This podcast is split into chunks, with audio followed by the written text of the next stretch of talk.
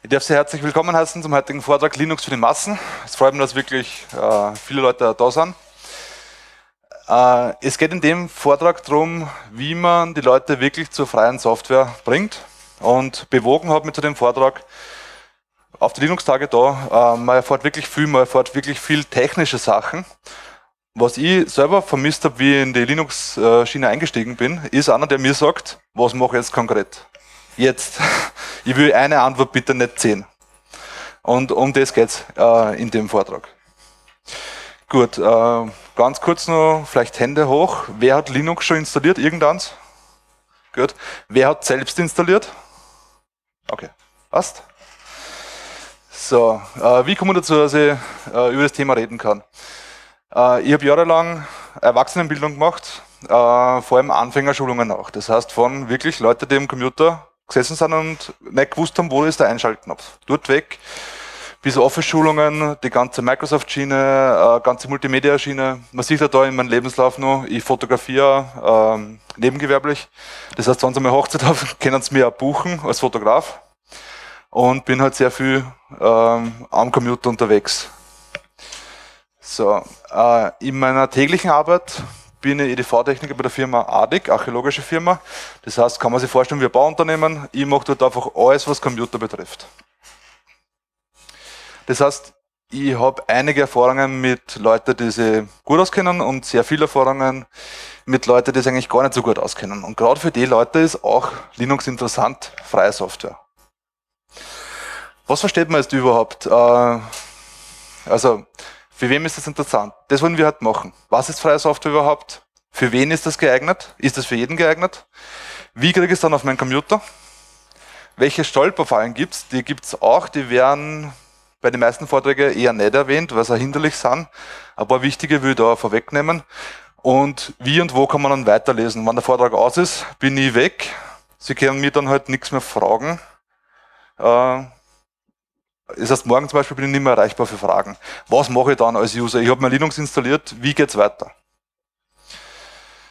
Gut. Was ist also freie Software? Ähm, ganz grob gibt es einen Wikipedia-Artikel, da können Sie durchaus eine Stunde oder zwei lesen, was das genau ist. Kurz zusammengefasst sind das die vier Freiheiten. Äh, sie darf frei benutzt werden, zu jedem Zweck. Das heißt, ich, mir kann nicht vorgeschrieben werden, dass ich es jetzt nur auf den einen Computer benutzen darf, sondern ich darf es überall, wo ich es haben will, benutzen. Da gibt es keine Einschränkung. Jeder darf sie verstehen. Das heißt, eine freie Software darf keine Blackbox sein. Bei einer Blackbox sehe ich einen, einen Input, der reingeht und einen Output, der rauskommt, aber ich weiß nicht, was innen passiert. Das heißt, ich kann jeden von Ihnen sagen, auch wenn Sie mit dem Thema nichts zu tun haben, wenn Sie ihn einlesen, dann können Sie die freie Software verstehen. Es dauert Jahre, vielleicht Jahrzehnte, aber man kann es machen, wenn man will. Das ist freie Software. Und jeder darf die freie Software verbreiten, keiner darf Geld dafür verlangen. Das heißt, wenn Sie zu mir kommen als EDV-Dienstleister und sagen, ich hätte gern einen USB-Stick mit Ubuntu drauf, dann sage ich, kein Problem, da haben Sie einen Stick, 10 Euro. Damit verkaufe ich nicht die Software, sondern nur den Stick und die Dienstleistung, dass ich nur das auf dem Stick gespielt habe. Die Software selber ist nicht verkäuflich. Wie man diesen Stick macht, ist Teil des Vortrages. Und bei der freien Software darf jeder weiterentwickeln. Das heißt, Wissen Wissen, das man teilt, vermehrt, das ist einer von den Grundsätzen. Das ist das, warum mir das auch so gut gefällt. So. Nutzen für den Endanwender. Das heißt, wenn jetzt die Leute, die Linux da im Saal schon haben, rausgehen und sagen, die Schwiegermutter kommt vorbei und sie hat einen Rechner, ein Problem, dann kann ich sagen, okay, wie wär's, installieren wir mal eine freie Software.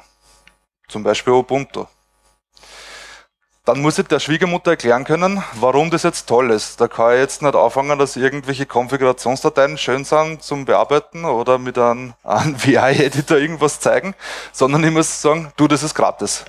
Das ist was für die. Ähm, man hat keine Konzernabhängigkeiten bei der freien Software. Da kann man als, als Beispiel ganz leicht erklären, ich schreibe einen Brief, ich speichere den und zehn Jahre später will ich ihn wieder öffnen. Konkreter Fall. Ähm, ich mache eine Einladung für eine Geburtstagsfeier von der Tante Rose, setze ein Bild rein, gebe ein bisschen Text dazu, speichere das, drucke das aus und habe das Ganze gemacht im Corel, Corel Draw. Ich noch vielleicht was sagen? War früher so ziemlich in jedem Büro verbreitet, hat jeder gehabt die Software. Heutzutage, naja, jetzt kommen wir noch 10 Jahre drauf. Eigentlich gefällt mir das Layout oder ich will das Foto haben von der Tante Rose, weil das habe ich nirgends mehr gespeichert. Wie kriege ich die Datei wieder auf? Sie werden draufkommen, dass es gar nicht so einfach ist, wenn Sie eine Call Draw Datei heute öffnen wollen. Ich frage Ihnen auch die Abkürzung. LibreOffice Draw kann es aufmachen. Also falls den, die Anwendungsfall wirklich einmal haben. Bei einer freien Software sollte das nicht passieren. Das heißt, ihr Formate, die frei sind und es sollte immer einen Verein, einen Hersteller, eine Person geben, der ein Programm hat, mit dem ich es auch wieder aufkriege. Beziehungsweise ist so dokumentiert, dass mich, wenn ich mich wirklich einlesen will, kommt das Programm selber schreiben dafür. Also theoretisch, theoretisch. Bitte? Call Draw war sehr teuer. Wir sind aktuell, glaube ich, auch bei über 1000 Euro, wenn sie eine Lizenz brauchen. Und wenn sie nur die Geburtstagskarten von Tante Rose aufmachen wollen, ja. Ja, wie gesagt, LibreOffice Draw kann's. Gut. Dann der dritte Punkt ist mein persönlicher Favorit. Wenn ich ein Windows-System habe und ähm, es geht krachen, weil Vista hat das gern gemacht, wenn man es beim Hochfahren ausgeschalten hat, ähm, hat sie irgendwas im Bootloader zerlegt und man es nicht mehr reparieren können. Das heißt, ich muss neu installieren. Man kommt zum Kunden. Ja, ich habe die und die Vista-Version. Gut, wo sind denn die Lizenzschlüssel? Fragen Sie das einmal an Endanwender, fragen Sie das einmal die Schwiegermutter, wo ist denn der Lizenzschlüssel? Ja, weiß ich nicht, das ist der Computer. Wenn ich äh, Ubuntu installiere, klicke zehnmal auf Weiter, Ubuntu rennt, dann gebe ich drei Kommandozeilenbefehle ein, in meinem Fall, und ich habe alle Programme, die ich brauche. Das heißt, ich habe das wirklich in einer halben Stunde installiert. Da bin ich bei Windows noch immer dabei, dass ich die Schachtel suche, wo mein Lizenzschlüssel drin ist, wann ich ihn wiederfinde. Und ein ganz wesentlicher Punkt ist die gute Gemeinschaft. Das werden Sie da auch schon gemerkt haben. Es gibt sehr viele Freiwillige, man redet miteinander und es wird auch gegenseitig geholfen. Das heißt, gerade im Open Source Bereich oder im freien Software Bereich haben wir eine sehr gute Community. Nicht nur offline, also Konferenzen, sondern auch online, auch im Internet. Gut, welche User sind es geeignet, dass ich es installieren kann?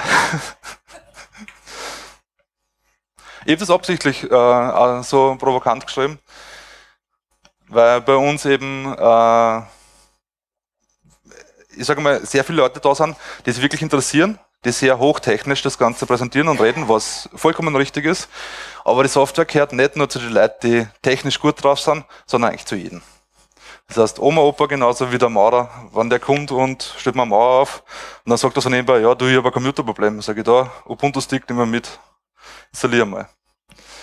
PC-Kenntnis wird gering bis nicht vorhanden, geht genauso. Unser Alter ist unerheblich.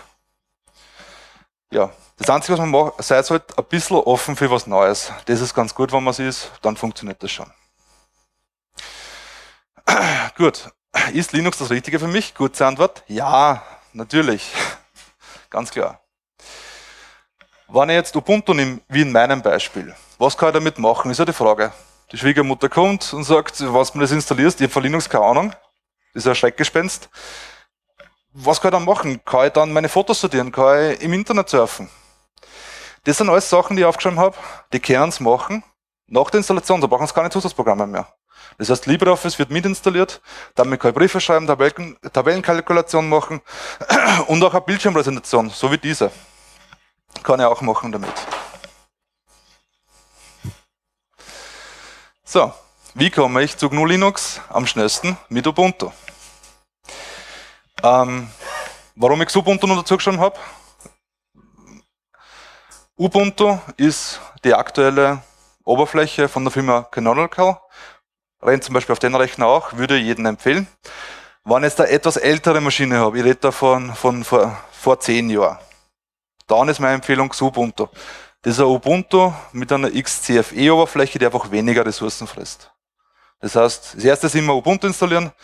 Sollte es langsam sein oder nicht laufen, dann nehme ich Ubuntu, dann bin ich auf jeden Fall am richtigen Weg. Der Beaver ist das neue. 1804 ist gestern, gestern rausgekommen. Also seit gestern können Sie es installieren. Davor war es 1604. Ich sage das jetzt äh, also einfach. 1604. ist die Versionsnummer. Im Jahr 2016, im April, ist 1604 rausgekommen. LTS steht für Long Term Support, 5 Jahre Support. Das heißt, das installiere und dann mache ich mir 5 Jahre nicht um die Kisten kümmern. Natürlich, wenn ich will, setze ich wieder ein X auf, aber es funktioniert, es rennt. Gut. Ähm, das ist die Downloadseiten von ubuntu.com. Da kann ich reingehen, kann man die ISO-Datei holen. So, wie kriege ich die ISO-Datei jetzt auf einen USB-Stick drauf? Meine Empfehlung ist UNetBoot-In und vor allem auch deswegen, weil es eben für Windows, für Linux und für Mac funktioniert. Ich habe das gern, Programme, die auf alle drei Plattformen laufen, weil man leichter äh, Windows-Usern erklären kann, dass sie es einmal ausprobieren können. Weil wenn ich äh, einem Windows-User ein Programm empfehle, das nur auf Linux rennt, der kann das nicht einmal anschauen, der kann es nicht einmal aufmachen. So kann ich sagen, lade das einmal runter, probier das einmal aus. Das kann jeder machen. Gut. Äh, Folien sind natürlich äh, auf der Frap-Seite vor den Linux-Tage und auch auf meiner Homepage blende am Schluss nochmal ein, wo man die findet. Gut, so schaut das aus. Das heißt, ich rufe das Programm auf, dann fragt man das, was will ich installieren.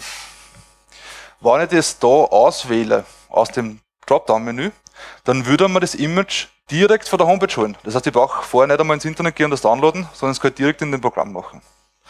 Sollte ich es schon downgeloadet haben, dann sage ich unten Disk Image und gebe mir den Pfad an, von wo das installieren sollte.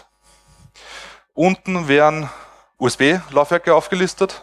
Da suche ich mir den leeren Stick aus. Bitte den leeren aussuchen, kann fallen. Und dann klicke ich auf OK. So, jetzt ist der Stick äh, da. Ich kann ihn anstecken an meinen Computer und kann hochfahren. Da gibt es äh, so kleine Sachen wie, äh, dass ich vielleicht im BIOS einstellen muss, dass er einen Stick findet und so. Auf das will ich jetzt nicht näher eingehen. Normalerweise sollte das Ding hochfahren und dann habe ich zwei, äh, zwei Wahlmöglichkeiten. Live oder installieren. Das heißt, will ich es ausprobieren oder will ich es direkt installieren? Meine Empfehlung ist, egal, wenn sagen, ich will es sicher installieren, nehmen wir uns Ubuntu ausprobieren. Und zwar ist es so, dass das System dann hochfährt und während ich Ubuntu installiert, kann ich im Internet surfen dabei. Kleiner Hack. Ja.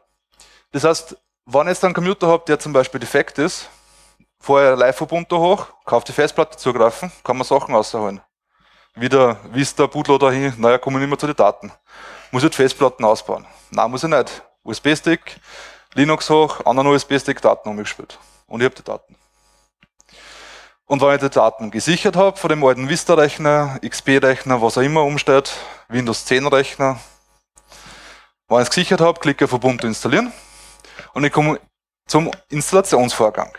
Da, Vorsicht. Festplatte löschen und Ubuntu installieren. Es hat halt einen Workshop gegeben, da wird das ganz genau erklärt, wie machen es im Schnellverfahren.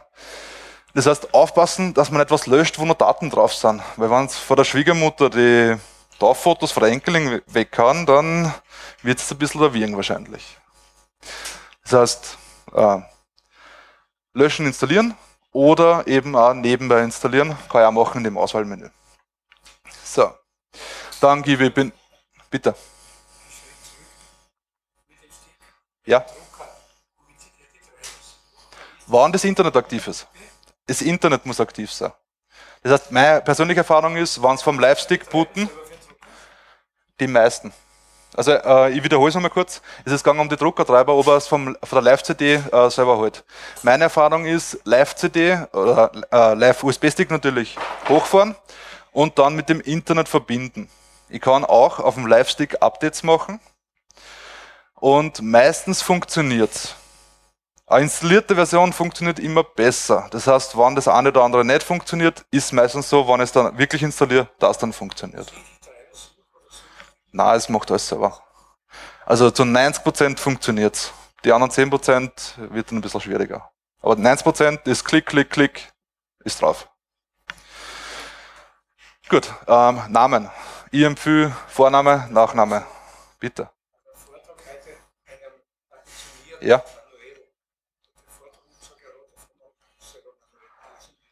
Ja, man kann es auch zerstören. Man kann es auch zerstören dadurch. Reden wir vielleicht noch ein bisschen haben wir Zeit. Immer, wir machen den Vortrag noch fertig und dann gehen wir gerne über das Partizipatieren reden. Äh, Name. Vorname, Nachname kann ich nur empfehlen. Jedes Dokument, was man noch erstellt, da steht der Name drin. Es, ähm, es ist immer ein gutes Gefühl, wenn derjenige, der einen Computer einschaltet, seinen eigenen Namen sieht.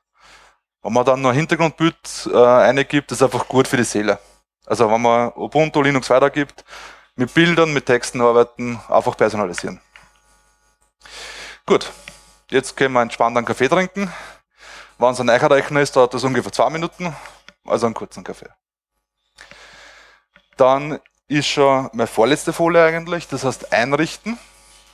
Wenn ich jetzt, wie gesagt, wieder an, an, an Laien den Rechner einrichte, dann ist ganz, ganz wichtig, dass ihm die Sachen auch gebe. Weil sonst steht er da, hat zwar ein wunderschönes äh, Ubuntu, kann aber zum Beispiel nicht ins Netzwerk, er kommt dann ins Internet. Die Schuld kriegen nicht Sie zum Einrichten, sondern großteils Linux.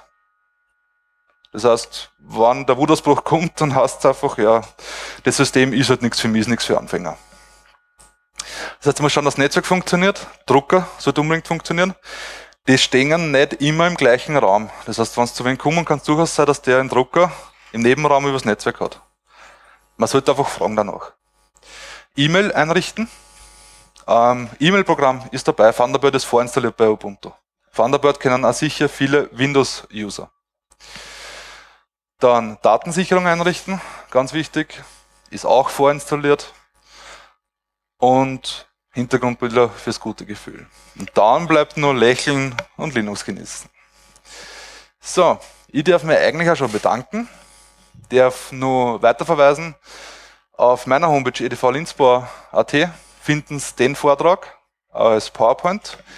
Unser Vortrag ist aufgezeichnet, kommt auf YouTube über, äh, den, über Linux-Tage. Ja, schauen Sie zu den lokalen Linux-User Groups. Linux.at äh, gibt es äh, Gruppen, da gibt es das Lab, wie heißt das, der Freiraum, na, Realraum in Graz. Realraum in Graz. Und es gibt eigentlich in jeder Gegend, in jedem Bundesland mindestens einen Linux-Stammtisch, den sie einmal im Monat treffen. Schauen Sie einfach hin, da lernen Sie. Äh,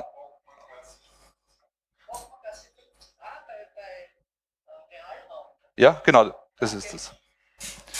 Ja, ähm, erste Anlaufstelle, wann was nicht funktioniert. Der Drucker geht nicht. Oder das Fenster verhält sich nicht so wie ich will. Ubuntu-Users.de. Wirklich gute Anleitungen und auch für verschiedene äh, Produktversionen. Das heißt auch für 14.4 LTS, was im 2014 rausgekommen, für 16, für 18. Ja, YouTube, Anleitungen.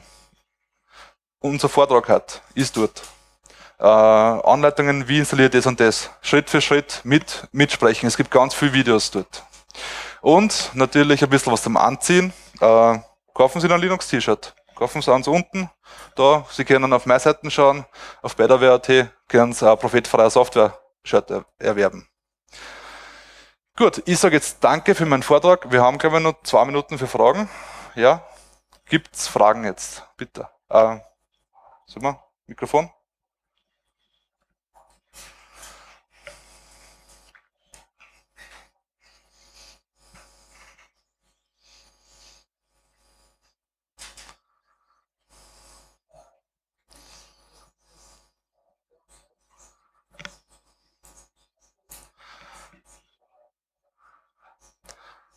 Es ist so, äh, das hat was mit der Update-Politik von Ubuntu zu tun. Und zwar kommt alle zwei Jahre eine Version raus, die für den Endanwender und auch für Firmen gedacht ist. Das sind die LTS, Long-Term Support oder Long-Term Service. Das heißt, wenn ich eine stabile Version haben will, wo keine Experimente sind, dann nehme ich LTS. Jeden Heimanwender empfehle LTS. Wenn ich hergehe und eine Testmaschine aufsetze, dann nehme ich halt einmal eine andere. Die kommen alle halben Jahr raus, werden aber nur für ein Jahr unterstützt. Das heißt, da muss ich alle halben Jahr eigentlich neu installieren. Das mache ich nur zum Testen. Auf Produktivsystemen, wo ich was arbeiten will, nehme ich immer ein LTS. Immer. Na, nach fünf Jahren nimmt man nichts. Oder nach zwei Jahren. Wie Sie wollen. Also, wenn ich sage, ich, ich habe jetzt da mein Rechner habe ich seit 2014, das heißt, da war am Anfang 2014 drauf, also 1404 LTS. Dann habe ich 1604 LTS drauf, aktuell ist 1804 LTS drauf. Kann man machen, würde nicht empfehlen, beziehungsweise vorher gutes Backup machen. Also in der Vergangenheit hat es immer wieder Probleme gegeben beim direkten Upgrade. Meistens, wenn es zwei Monate warten funktioniert, wenn es bei den ersten dabei sind, würde es nicht machen. Ja, da gibt es ein paar Kenner.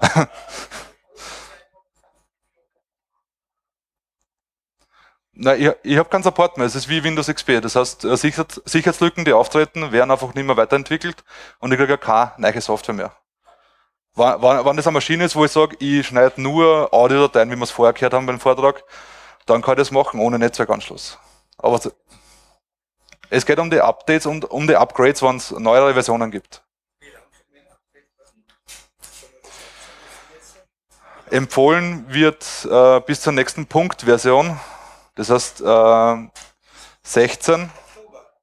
Na, ähm, im Juli kommt es, glaube ich, aus, Punkt 1 dann. Kommt 18.04.1 raus. Dann soll es Upgrade machen.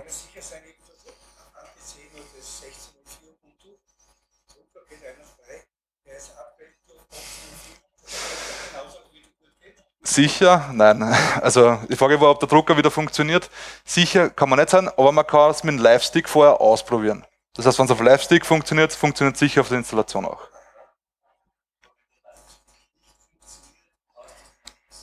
Äh, ja. Gut, da ist noch eine. Ja, bitte. Also ich habe den selben Fall mehrmals gehabt, wie du auch, also auch im privaten Umfeld, wo Leute zu mir kommen und sagen, mein Windows ist mehr als kaputt, kannst du mir weiterhelfen?